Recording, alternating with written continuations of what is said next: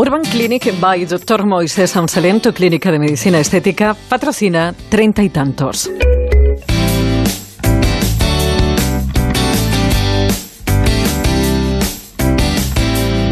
Un jueves más aquí en Madrid y la Onda nos dedicamos a, a cuidarnos un poquitito en este espacio de salud, de bienestar, de belleza. Lo que hacemos hoy es aclarar ciertas dudas, cinco dudas sobre nutrición. Y lo hacemos con la ayuda de Emma Ruiz, que es dietista, nutricionista y directora de proyectos de la Fundación Española de Nutrición. Emma, buenas tardes. Hola, muy buenas tardes. Mira, la primera pregunta así, directamente. ¿Cuál es el desayuno más adecuado?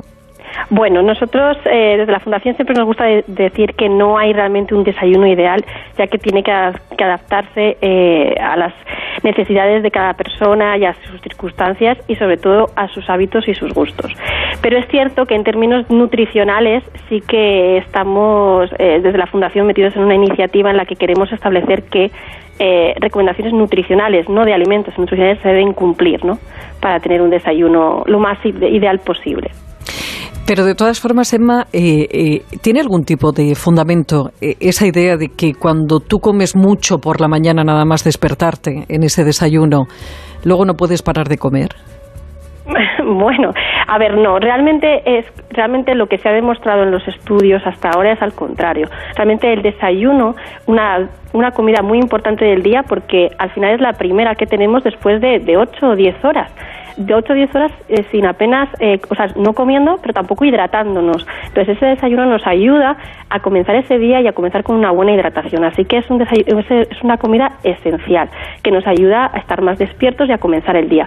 Nadie se pone a, a viajar un viaje largo sin haber echado gasolina, ¿no? Pues esto es igual. Y el fundamento de que no, de que al contrario, o sea, realmente lo que sabemos es que regula ese apetito, regula, ordena nuestros hábitos y nos ayuda a, a no tener más hambre durante, durante el día. Siempre decimos, ¿verdad, nutrición, que hay que hacer varias comidas al día para al final comer menos en total.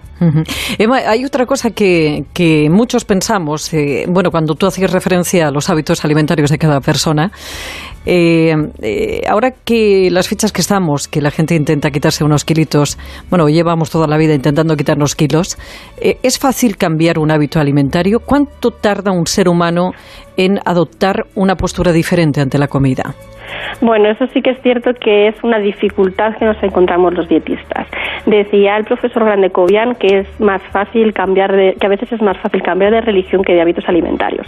Entonces, ahí sí que es cierto que tenemos un, vamos, una meta difícil de alcanzar, pero se puede hacer hay que hay que cambiar esos hábitos y, y si queremos eh, al final adelgazar o llevar una dieta de un tipo de otro al final eh, tenemos que cubrir nuestras necesidades también tanto de energía como de nutrientes. Tenemos que conocer cuántas son nuestras, nuestras necesidades y cubrirlas adecuadamente para estar saludables, ¿no? Para tener salud. Sí. Emma, ¿puede algunos, ¿pueden algunos alimentos, porque yo tengo entendido que el pomelo, por ejemplo, sí que interactúa, alterar nuestra medicación para la gente que tiene, bueno, pues son enfermos crónicos y tiene una medicación? Sí, efectivamente. La verdad es que son pocos los alimentos que al final eh, realizan una interacción eh, complicada con medicamentos, pero es verdad que los hay. Y el pomelo efectivamente es uno de los grandes, eh, los, uno de los, de los, alimentos que interaccionan mucho. Sí es cierto que, que tampoco es muy habitual en nuestra dieta, aunque ahora se pone más de moda, es bastante más frecuente, ¿verdad?, en nuestros hábitos desayunar a lo mejor con, con zumo de naranja o cualquier otro cítrico que un pomelo. ¿Pasó la historia de los huevos y el colesterol? Pues sí, afortunadamente eh, creemos que sí, o por lo menos hemos hecho mucha, eh, mucha publicidad en ello, de que al final sabemos que la ingesta de colesterol no nos sube el colesterol sanguíneo. Lo que nos sube ese colesterol en sangre son el exceso de grasas saturadas. Entonces, el colesterol de por sí no sube el colesterol. Y los huevos es un alimento muy nutritivo, bajo en energía, que apenas, eh, comparado con otros alimentos de origen animal, no tiene grasas saturadas y por tanto no nos sube el colesterol. Es un alimento baratísimo, riquísimo, que admite muchas técnicas culinarias y que nos eh, ayuda mucho a llevar una dieta equilibrada. Y que podemos, Emma, tomar varias unidades al día y no pasaría nada, como antes te limitaban. Bueno, ese, es que ese es, el, ese es el mensaje que tampoco. Eh, la idea es comer adecuadamente de cada grupo. ¿Y por qué decimos esto? Efectivamente, sí que podríamos decir, por su composición nutricional no nos pasaría nada. Eso es cierto, sí. El problema es que si abusamos de un alimento, hacemos un consumo más habitual del recomendado, desplazamos al resto. Es decir, si yo al final tomo dos huevos todos los días, ¿cuándo me da tiempo a comer pescado? ¿Cuándo me da tiempo a comer nuestra principal fuente de hierro? ¿No? Esa es la idea. Entonces, por eso se recomienda comer esas raciones de huevos de dos a tres veces a la semana, para que nos dé el tiempo a comer otros alimentos.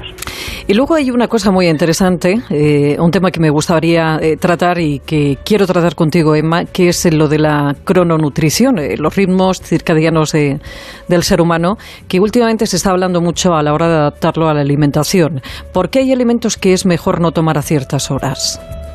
Bueno, eh, realmente la cronobiología es una ciencia eh, que es, muy nueva y aún estamos dando esos primeros pasos eh, lo que es científicamente hablando, ¿no? Y, y, aunque hay cosas que se van viendo, se van demostrando, todavía no está muy avanzado, muy claro.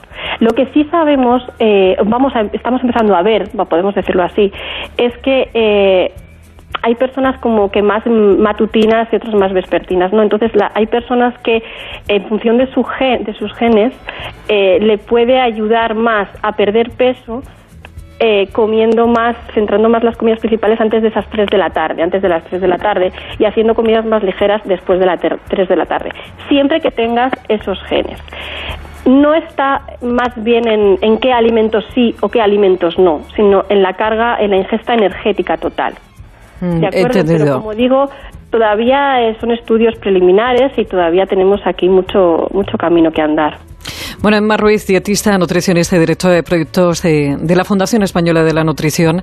Emma, ha sido un placer. Muchísimas gracias por aclararnos estas dudas. Tenemos como tres millones más de dudas, con lo cual iremos llamándote si no te importa. Aquí, eh, aquí estamos para lo que necesites. Muchas gracias. Un abrazo. Gracias, a ti.